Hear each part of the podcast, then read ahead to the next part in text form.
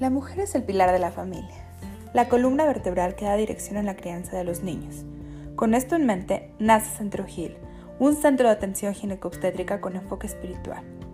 Nuestra visión es generar conciencia en las elecciones de la mujer para sanar heridas, creencias y hábitos y con ello lograr una crianza más consciente y plena desde el amor, con niños que aporten a la sociedad para así tener generaciones de futuros adultos más conscientes con el fin de mejorar nuestro entorno y nuestro planeta.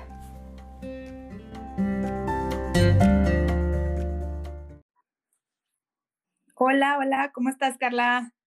Hola, feliz de estar aquí con vos hoy. ¿Cómo estás? Muchas gracias, muy bien, gracias. Aquí en otro episodio más. Eh, bueno, tenemos como invitada a Carla Hebron, eh, que es facilitadora del proceso de MK. Ella es coach ontológica.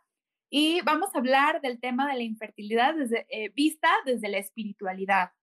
Y me pareció un tema muy, muy importante e interesante porque, bueno, yo como médico tengo mucho contacto con pacientes, ya sea mujer u hombres, con este tema de la infertilidad y que han tenido varias pérdidas eh, del embarazo.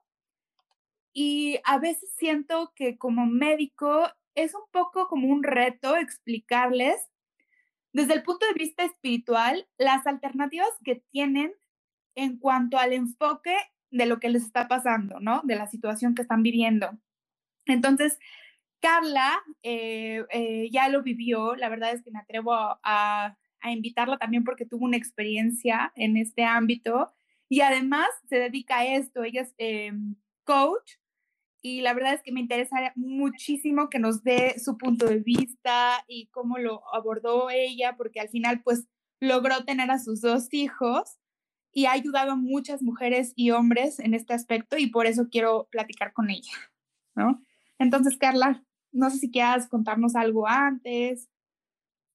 Estoy súper emocionada de estar compartiendo con vos hoy porque mm, creo que, que es tan importante cuando estamos pasando por, por esta situación conocer otros puntos de vista y ver que hay otra forma de vivir esta situación que es, que es retadora, ¿no? Cuando pasa uno por estos procesos, pues es, es retador y requiere de, de un montón de, de fuerza para, para poder vivirlo. Entonces, em, estoy súper feliz de compartir la experiencia y de compartir también cómo utilizando diferentes herramientas y cambiando ciertas cosas, pueden, puede, puede lograrse que el proceso sea más llevadero, más, más, sí, más llevadero, llamémoslo de esa forma.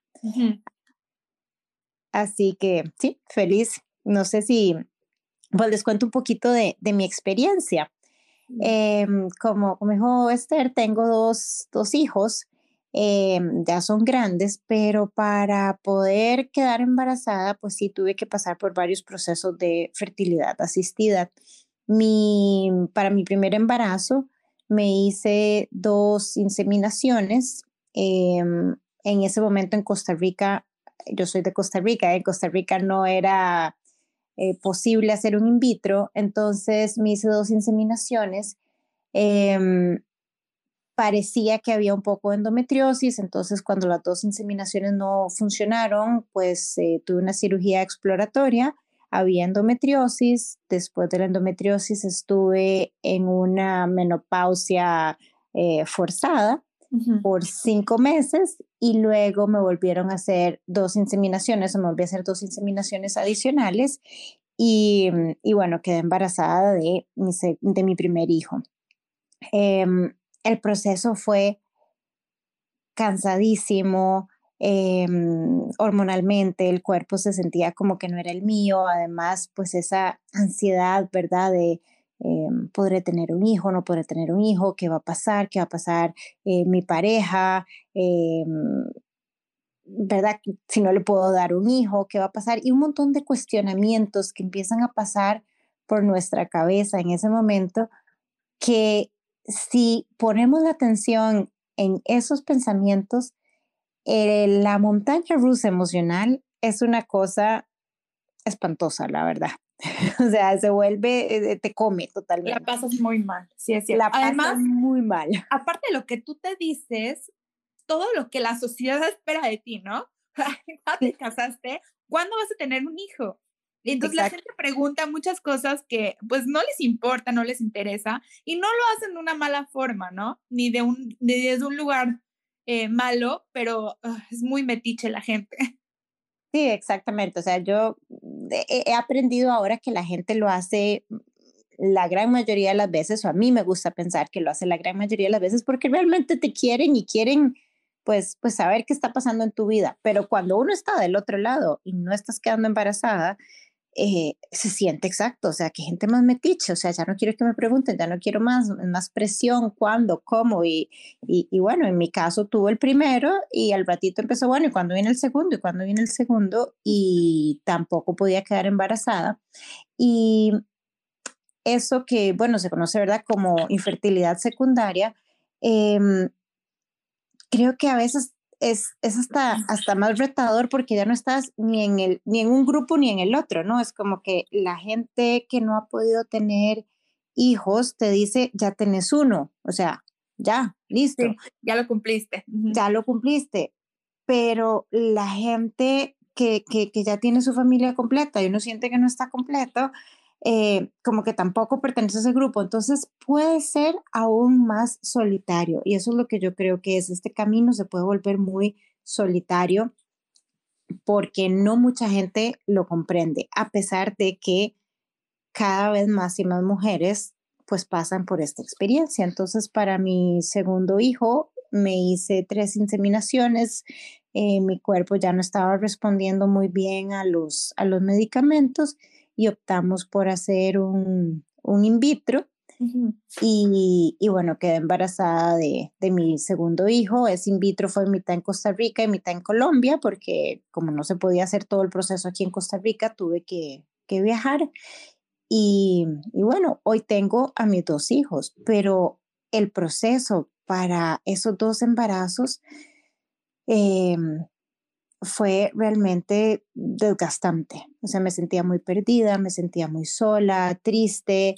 Eh, uy, no quiero decir mi edad, pero bueno, vamos a ver, estaba empezando un poco a aparecer más Google en la jugada y entonces, pues, buscar en Internet, o sea, no le ayuda a nadie porque generalmente o en ese momento eran más las historias acerca de de cómo no se podía, o más, más, más desde el miedo, más desde la tragedia, más desde eh, qué duro que es esto, y entonces se envuelve uno en esa como energía o en, esa, en esos pensamientos, en esas creencias, y, y, hacen que el camino sea, pero es que es como una cuesta arriba en el desierto con piedras agotadora.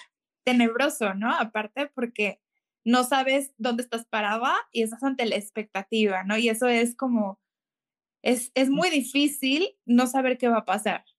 Exactamente. Sí. Y, y es eso de que a veces tenemos la idea de que sí sabemos qué va a pasar, pero en realidad es que nunca sabemos qué va a pasar.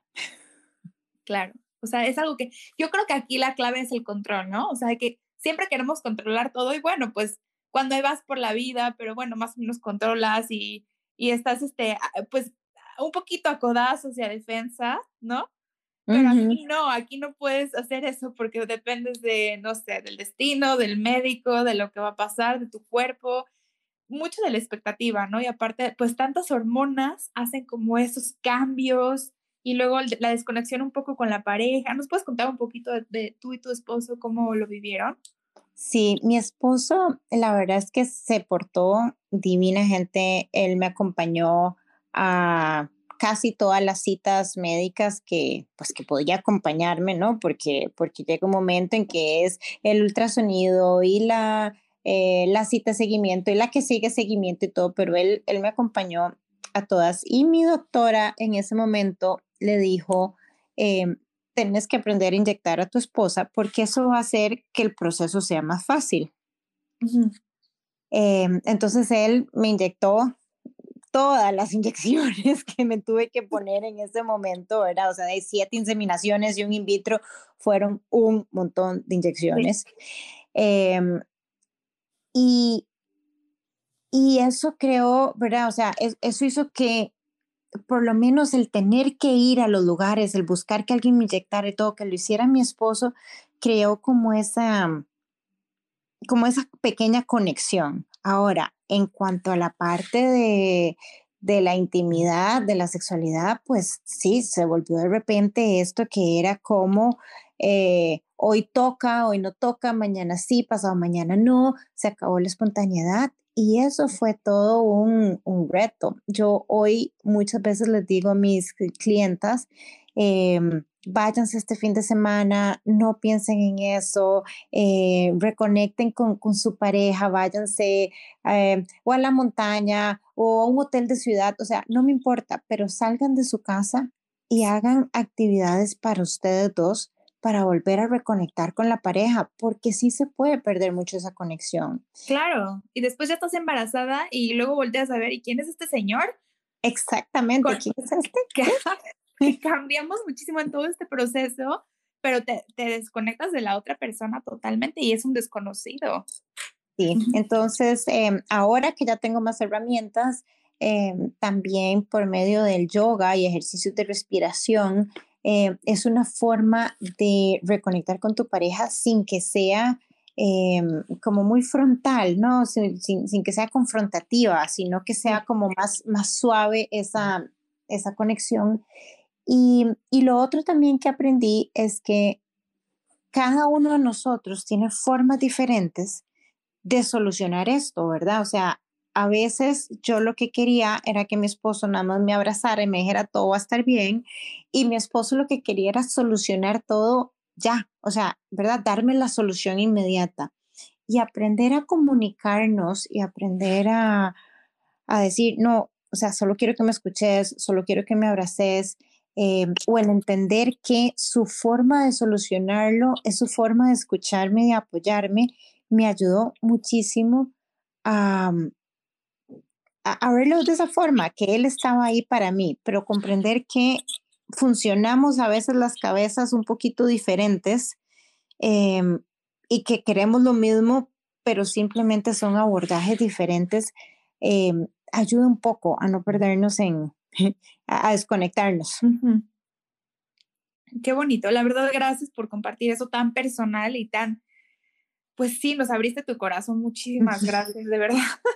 y, y te quiero preguntar, ¿cómo fue que, como que, pues no me gusta mucho la palabra enfrentar, pero pues sí se puede usar en este caso, ¿Cómo enfrentaste todos estos episodios? ¿Encontraste el coaching? ¿Qué, qué herramientas usaste tú? El, el, yoga, la meditación, porque me te voy a estudiar, porque eh, cuando estoy en la consulta, pues yo soy, me considero como que un médico que no es como muy convencional, porque como que me baso mucho en la espiritualidad y la medicina como alternativa un poco.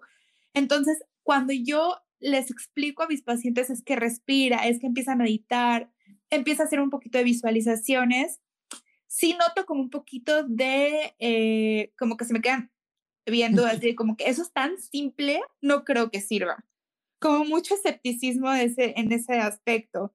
Entonces, por eso también que nos eh, cuentes como un poquito en tu experiencia qué es lo que te funcionó. Y si a, a lo mejor, como decíamos, ¿no? A lo mejor si haces yoga, pues no te vas a embarazar porque hiciste yoga, ¿no? Pero te va a quitar mucho estrés y esa energía acumulada se va a canalizar a lo que tú quieres, ¿no? Exacto, sí, yo, eh, yo no tenía ninguna de estas herramientas en mi proceso. Em, yo empecé a, a descubrir el, el, yoga durante mi segundo embarazo. Y mm, en ese momento, un, en mi segundo, durante mi segundo embarazo, un familiar cercano falleció. Mm. Y la verdad es que ahí fue donde me di cuenta cómo el haber estado practicando el yoga, practicando la respiración, practicando todo esto durante el embarazo, en el momento que sucedió eh, esto de mi familiar, el fallecimiento de mi familiar, pude verlo desde, desde otro lugar, o sea, no, no, eh, no fue, ¿verdad? No, no, no fue aquella emocionalidad exagerada que ya no pude ni, ni, ni ver cómo hacía para vivir, sino que lo logré ver desde otro lugar tan diferente que yo dije, si esto lo hubiera tenido desde el principio, el proceso de quedar embarazada hubiera sido totalmente diferente. O sea, puede ser que hayan sido las mismas cuatro inseminaciones para el primero, las mismas tres inseminaciones y el in vitro, la misma menopausia, pero teniendo esas herramientas, me hubieran ayudado a llevarlo más, más ligero, tal vez, el proceso. sin importar tanto el, el, pues la meta, sino el camino, ¿no? O sea, un disfrute diferente o un, un transitar diferente, no tan doloroso, ni tan Exactamente. No tan conectado al dolor, ¿verdad? No tan conectado al dolor, al miedo, al terror, porque, porque sí, me da mucho miedo y empezaba uno a pensar, no voy a quedar embarazada, mi marido me va, después se va a ir tal vez porque, porque tal vez él sí quiere tener hijos, yo no puedo, eh, no soy mujer completa, o sea, empiezan todos estos miedos a surgir, pero el tener esta herramienta del yoga me, me empezó a cambiar un poco la perspectiva y, y esa fue mi entrada a este mundo como de del coaching, como del bienestar, como de comprender de que la vida nos va a tirar un montón de experiencias y esas experiencias las podemos catalogar de dolorosas, difíciles, em, complicadísimas, o podemos decir, bueno, sí, es un camino retador, si eh, no es exactamente lo que quisiera, pero ya estoy aquí, ¿cómo voy a elegir vivir esto? ¿Lo vivo desde el miedo o lo vivo desde otro lugar? Y esto es lo que me permitió el yoga, luego me metí en meditación, luego estudié con unas psicólogas especialistas en fertilidad y luego pues eh, conocí el proceso de MMK y empecé a darme cuenta cómo se puede vivir todo desde desde otra perspectiva, desde una perspectiva más amorosa con uno y más amorosa con la situación que esté pasando. Sí, sí, sí, totalmente. Y creo que la base del sufrimiento, como bien dice Buda, es la resistencia. Y esa resistencia a no aceptar todo. Yo me he cachado que estoy resistiéndome a el tráfico. Bueno, pues, ¿qué puedo hacer? La estoy pasando muy mal, pero pues hay tráfico, eso no lo puedo cambiar. A ver, ¿cómo voy a pasar esto mejor, no? Y así en, todo, en muchos aspectos de la vida. Y, y, como tú bien dices, a mí también la meditación, digo, estoy en un otro contexto, pero la meditación me dio una probadita de lo que es el bienestar. Y ya hago la meditación desde la confianza de que está todo bien. Y hay veces que yo siento que estoy tan inundada de mis pensamientos aquí en el ajetreo del día a día y porque no medité, bueno, pero me, me acuerdo de ese bienestar y confío en que siempre todo está bien. Exactamente. Eso eh, eh, eh, es eso. Y a veces mucha gente te dice, ¿cómo? Pero solo respirar o ¿cómo? Solo meditar, ¿verdad? Un poco lo que decías al, al inicio. ¿Cómo esto va a influir en este proceso de, de buscar un embarazo? Y, mm, y cuando yo entendí sobre la respuesta de lucha de vida y la respuesta de relajación, ahí fue como cuando cuando hice como un, ah, un aha moment, como dicen, fue como, ah, entendí, ya entendí lo que está pasando. Y es em, esto, ¿verdad? Que el cuerpo tiene estas dos respuestas automáticas. Una es la lucha y huida y la respuesta a lucha y huida es que si un animal me estaba persiguiendo hace miles de años, pues inmediatamente, ¿verdad? Mi corazón empezaba a bombear más rápido, toda la sangre se iba a mis piernas, a mis brazos, corro rapidísimo, sálgase del peligro. Y en el momento que estaba fuera del peligro, entraba la otra respuesta, que es la respuesta de relajación. Y en ese momento ya el corazón vuelve a, la normalidad, ya no hay cortisol, ya no está ahí el estrés dando, ¿verdad? Para salvarse del peligro y entonces me puedo dedicar a otras actividades. Em, cuando yo estoy en peligro, pues por supuesto que ni el sistema digestivo ni el sistema reproductivo son prioridad. La prioridad es salvarse. Claro, ahorita no tenemos tiempo de eso. Tengo que correr del, del mamut que me está persiguiendo. Exactamente, olvídese, olvídese de nada. Pero ¿qué pasa? Que hoy en día el mamut viene, o sea, desde todo lo que pensamos en la cabeza que puede suceder o de cómo quisiéramos que sucediera o de lo que sucedió o del tráfico o de la alarma que sonó para despertarme en la mañana o de la presentación que tengo que dar más tarde o de la cita o del pendiente o del aquí. Y todos esos son los mamuts que hoy en día viven con nosotros en nuestra época. Y lo que permite el yoga y la meditación y el tener estas otras herramientas, la respiración, la visualización, el, el coaching, es salirme de eso para encontrar estímulos de la respuesta de relajación y poder conectarme más fácil a la respuesta de relajación, vivir más en paz y entonces mandarle a mi sistema reproductivo el mensaje de es seguro, es podemos tener un hijo en este momento. Y, y eso está demostrado que, que ayuda hasta para, o sea, si, se requiere un in vitro o algún otro tratamiento de fertilidad asistida, el estar mucho más relajado va a permitir que el sistema funcione mejor. No es una garantía, pero va a permitir que todo funcione mucho mejor porque mi señal, eso es lo que está mandando, es como que es seguro, está bien, es apropiado, pero cuando vivo con los mamuts, los pensamientos, lo que me digo, eh, el tráfico, todo, es olvídese, o sea, no, no es el momento. Sí, claro, no quiero procrear ahorita, ¿no? sí, qué bonito lo explicaste, la verdad me gustó mucho. Mm.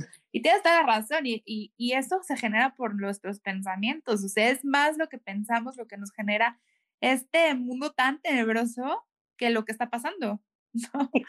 La realidad es más dulce que, la, que los pensamientos que tenemos.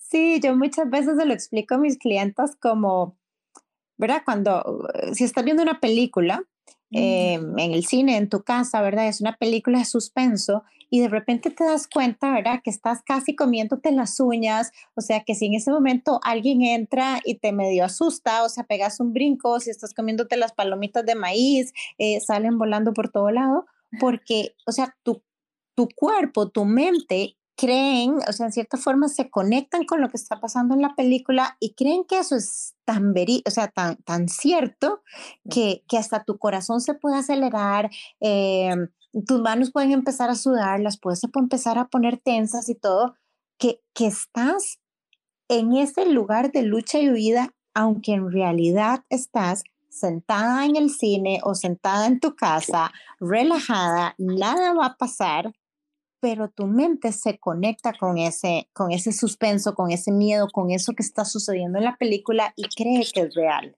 Y es lo mismo que hacemos con los pensamientos. Creemos que son reales cuando en realidad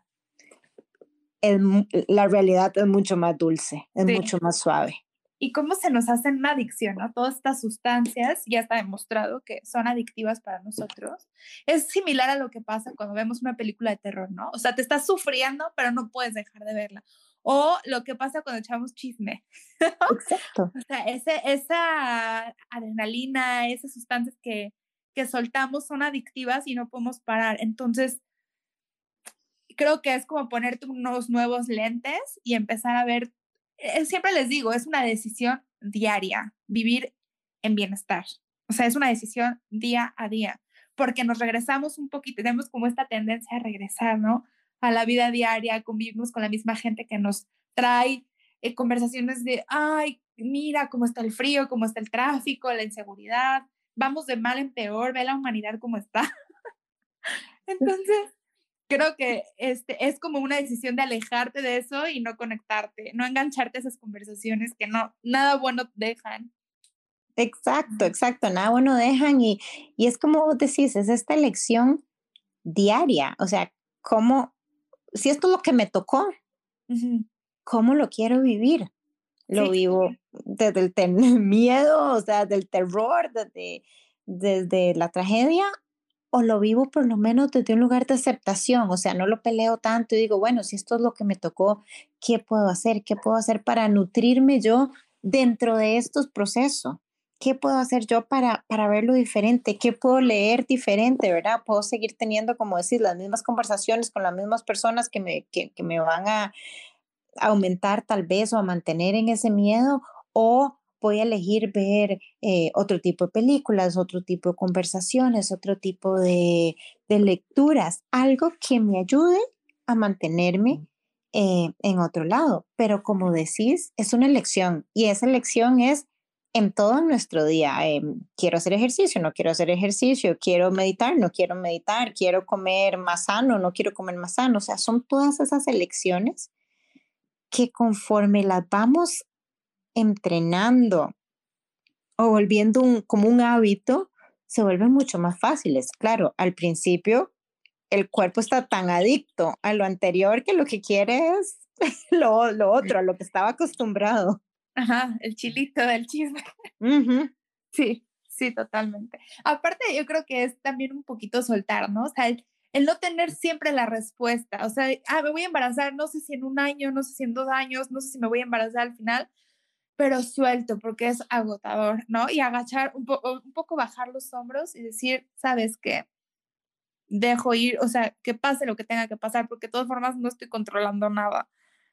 Sí.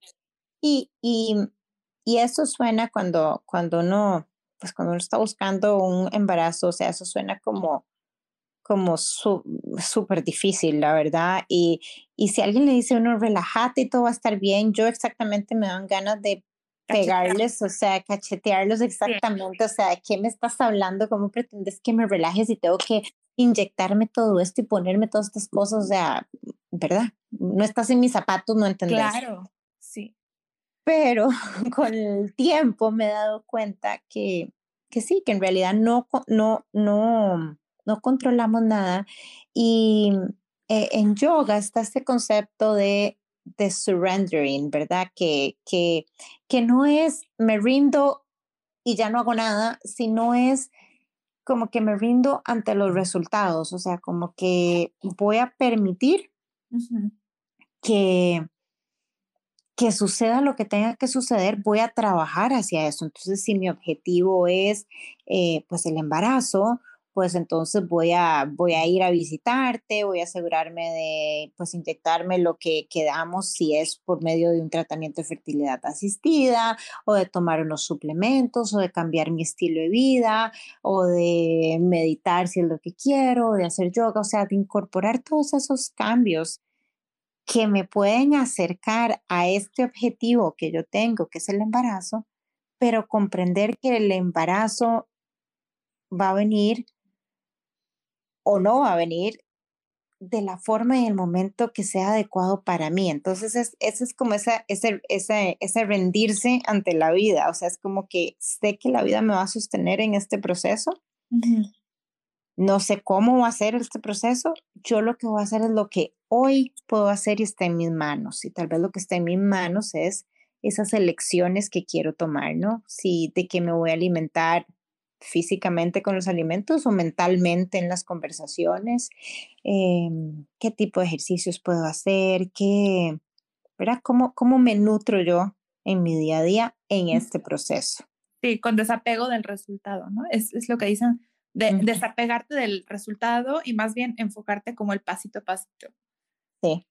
Y, y con mis clientas, pues e, e, eso ha sido como que, ¿verdad? Hay, hay unas que han hecho, han tenido sus hijos de forma natural, hay otras que los han tenido por medio de, mm, procesos de, procedimientos de fertilidad asistida, hay otros que, se dieron cuenta que no querían tener hijos, hay otros que pues el, el, el camino fue de la adopción, pero fue poco a poco cada una en su proceso, siguiendo los pasos adecuados para cada una de ellas, pero todas al final lo que me dicen es, tuve paz en el proceso, o sea, si no, si no hubiera tenido estas herramientas, me hubiera vuelto loca o loco, pero al tener esto, hizo que ese proceso y como que cuando tocaba una decisión importante, podía tener una perspectiva como,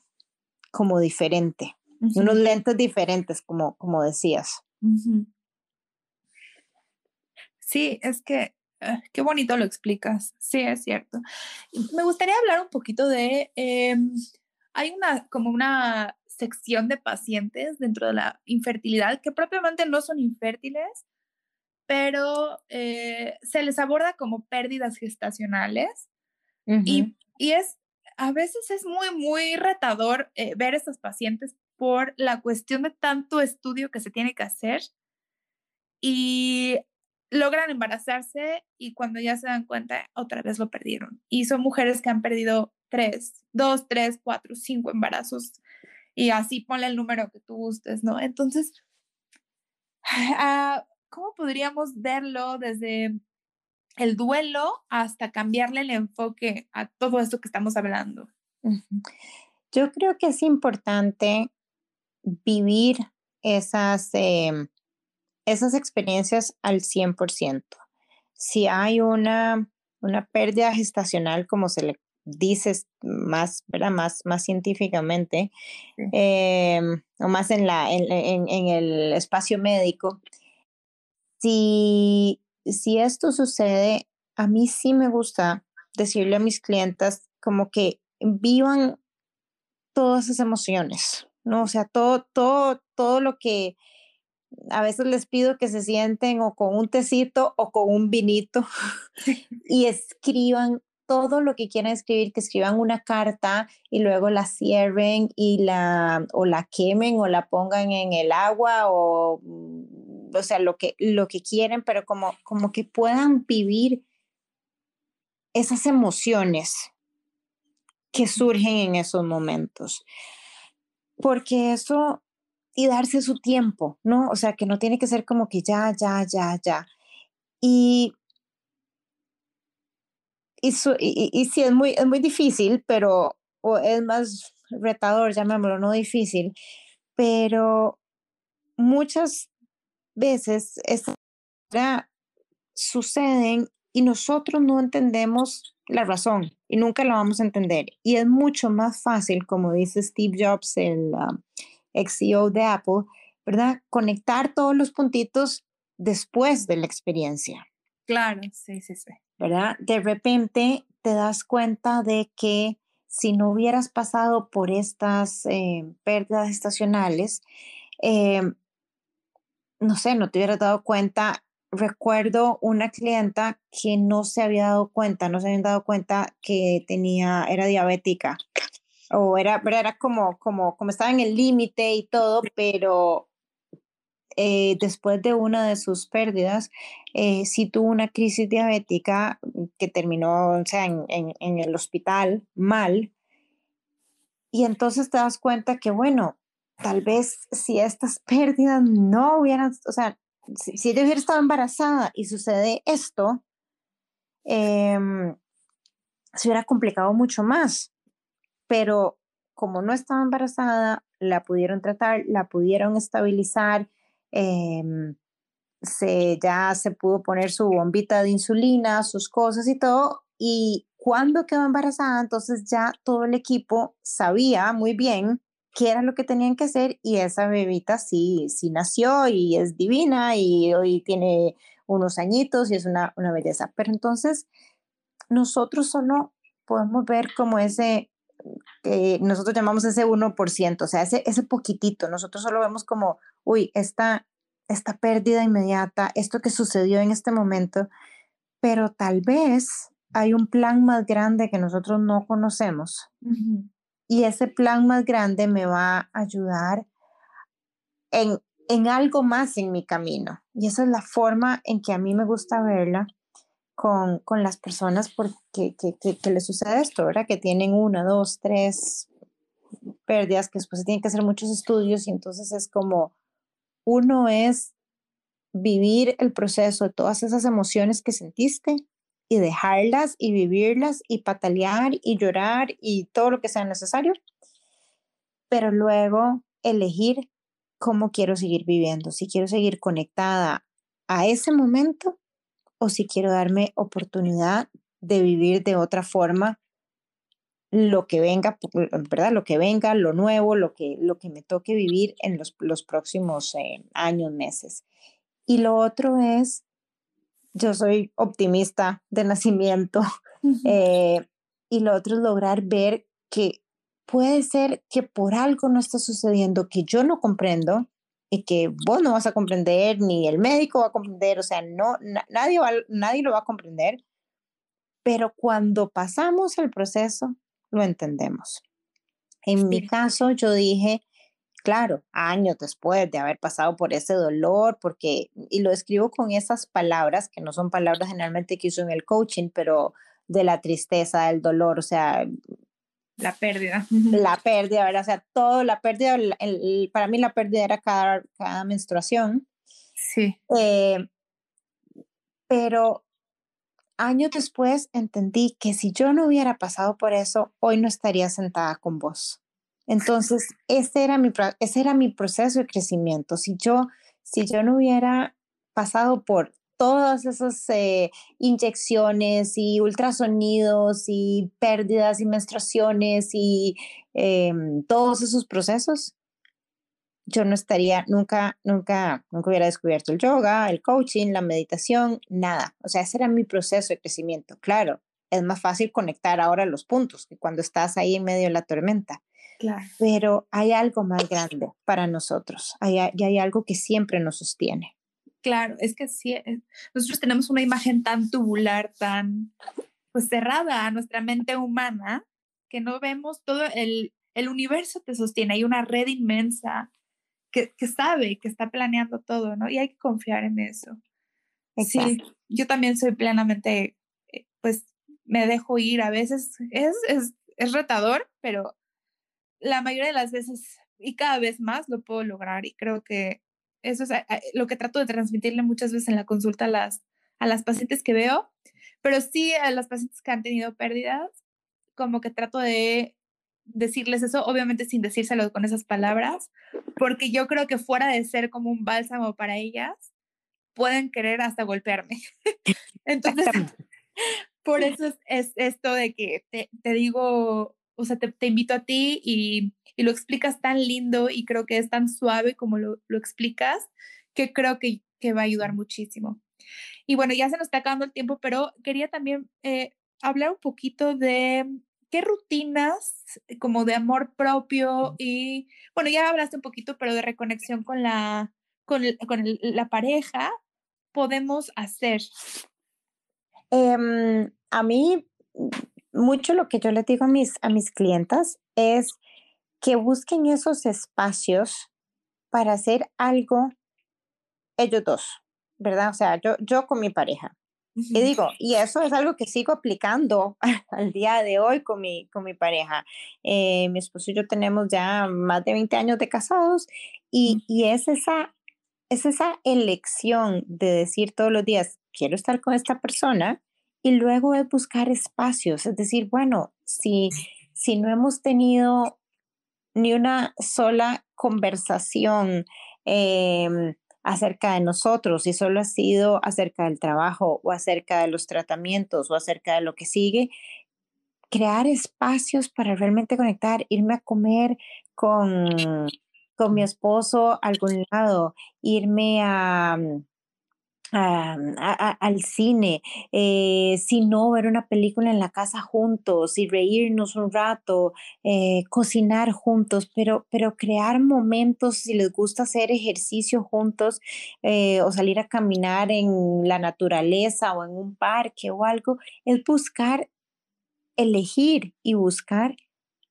ese momento de estar juntos donde la conversación sea fuera de el trabajo o el tema de la, del embarazo o el tema de los familiares y sea acerca de la pareja. O sea, ¿qué estoy viviendo yo? ¿Qué no estoy viviendo yo? ¿Qué necesito desde mi perspectiva o desde la perspectiva de mi pareja? Entonces, mucho es buscar ese espacio, por lo menos una vez a la semana, de conectar con, con tu pareja. Y son cosas simples, ¿no? O sea, no necesitan viajar a, a, grandes lugares, ni irse a París, o sea, con tan solo un paseo en un parque bonito, viendo a la gente pasar, viendo a los perritos, no sé, echarse una copita de vino, una cenita de vez en cuando.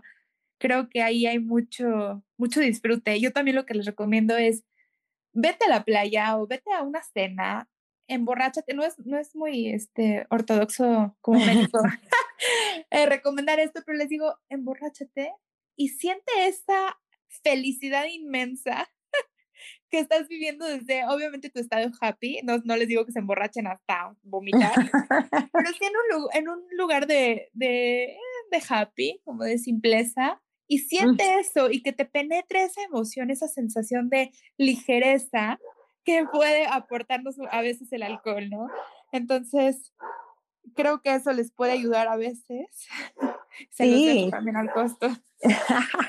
sí, también yo les digo, recuerden qué era lo que les gustaba hacer juntos, de novios o antes de empezar este proceso, y háganlo y búsquenlo. O sea, vuelvan a hacerlo, vuelvan a, hacer lo que les gustaba hacer, cocinar, salir, pasear, no pasear, eh, si se pueden ir a, a, París, pues qué bonito, pero si no, pues eh, eh, en la casa, tranquilos, o sea, hay mil cosas que se pueden hacer, pero es elegir hacerlas y, y comunicarlo también, comunicarlo con tu, hablarlo con tu pareja y crear esto. Claro, un masajito de pareja, o sea, algo, pero que se platique, ¿no? Y que se haga desde la, desde la parte consciente, o sea, elegir estar ahí, elegir conectar con tu pareja, ¿no? Qué bonito, Carla. Pues muchísimas gracias. No sé si, si quieres complementar con algo más.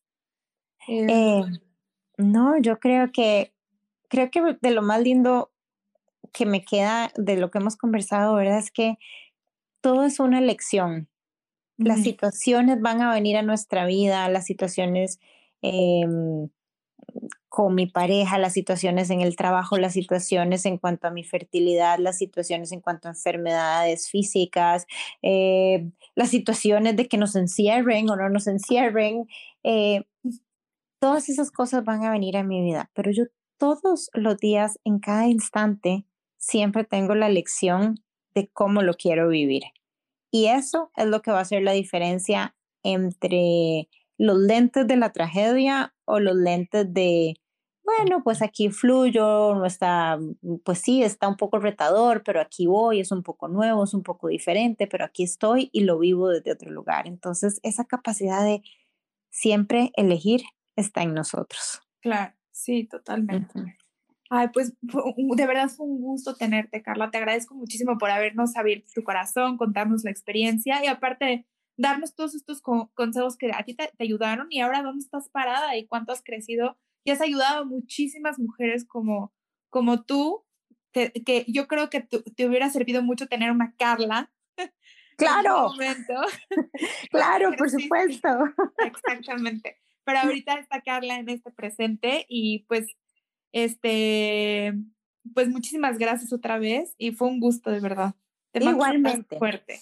Igualmente, un abrazo enorme. Gracias, Carla. Chao. mucho. Bye. Bye.